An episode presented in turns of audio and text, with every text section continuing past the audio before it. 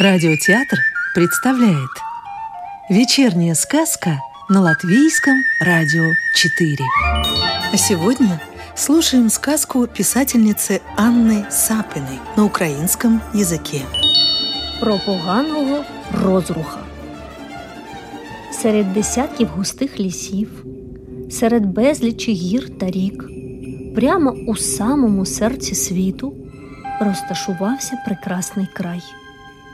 і називався він Веселина. А чому саме Веселина? Бо кожного ранку над усіма мешканцями цього краю розкидалася яскрава веселка. Червоний колір веселки зберігав у собі всю любов, яку тільки мали жителі краю.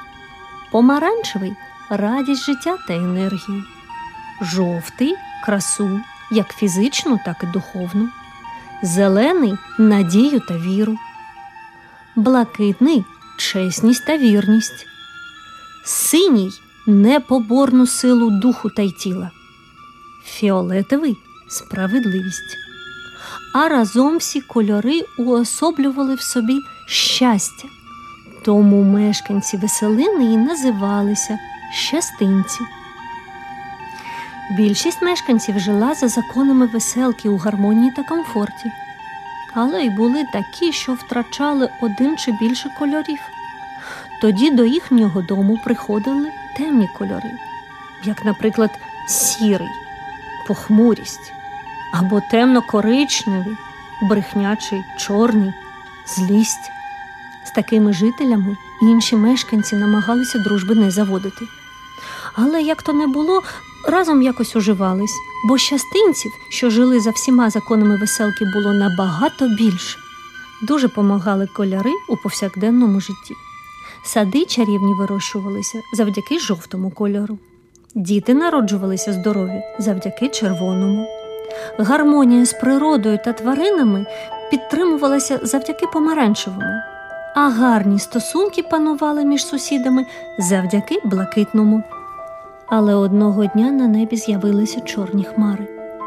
Ніхто їх не чекав, ніхто їм не був радий. Ці чорні хмари почали закривати веселку і робити темним все навкруги. Кольорові хатинки почали перетворюватися на чорні, сади покриватися темрявою, а неосяжні зелені поля та луги в'янути та гинути. Раптом земля загуділа, небо затряслося, і на горизонті з'явилося величезне чудовисько, химерне та потворне.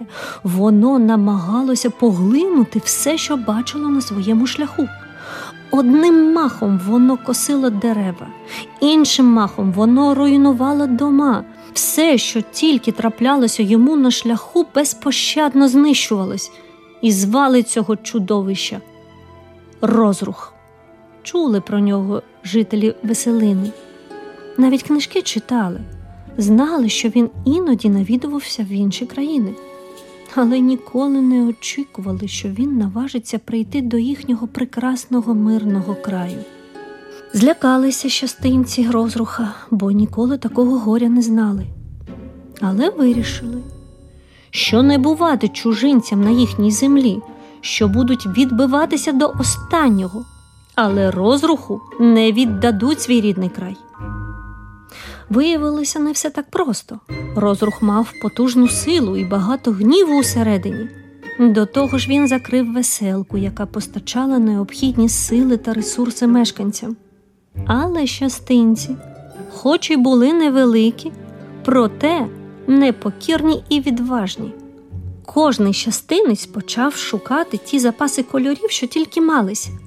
Деякі хатки були синього кольору, забрали їхні хазяїни весь колір в кошик і кинули разом в розруха. Чудовисько похитнулось від непоборної сили духа, якою володіли щастинці. Тоді власники блакитних хаток зробили те саме і вдарили розруха блакитним кольором. Ще сильніше похитнулося чудовисько від чесності та вірності мешканців, бо само було підлим та зрадливим. Тоді інші мешканці зібрали всі фіолетові кольори, що були в країні, і вдарили розруха втретє. Запаморочилося чудовисько, впало на землю, заблагало помилування, але не повірили йому щастинці, бо ніколи зло не перетвориться на добро. І закидали розруха зеленим кольором, кольором надії та віри.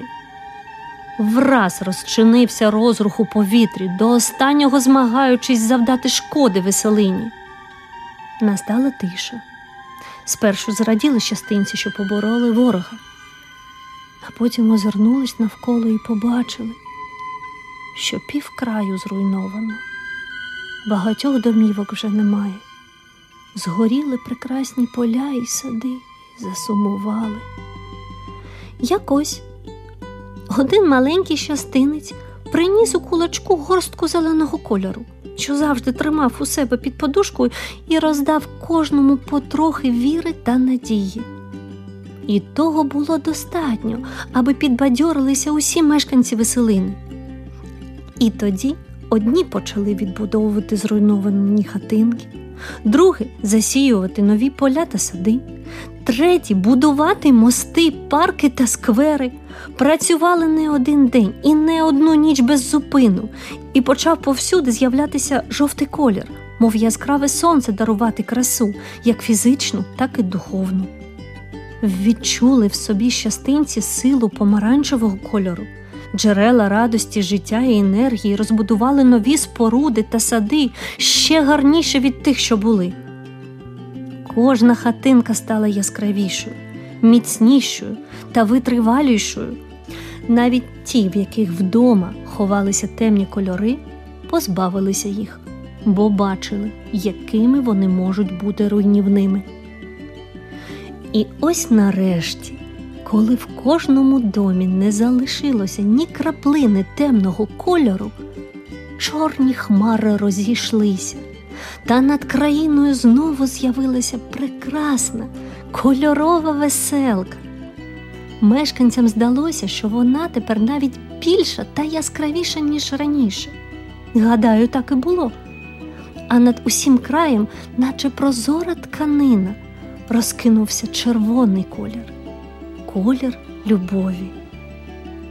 І з тих пір щастинці ніколи не давали себе в образу. Вони завжди мали нескінченний запас усіх кольорів та примножували те, що мали. Ніде на землі не було щасливіших, вільніших та сильніших жителів, аніж щастинці. І так буде завжди. Бо тому, хто всім серцем любить свій край, ніякий розрух не страшний.